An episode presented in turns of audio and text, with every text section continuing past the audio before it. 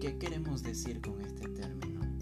Bueno, simplemente nos indica de que los ítems de un instrumento de evaluación deben ser variados para lograr medir diferentes aspectos de un objetivo de aprendizaje. Dicho de esta forma, para medir los conocimientos y habilidades adquiridos de un estudiante, se deben diseñar diferentes tipos de ítems que logren medir todos los aspectos de un objetivo de aprendizaje. De esta forma, se le permite al estudiante, a través de sus diferentes formas de aprender, demostrar los conocimientos adquiridos.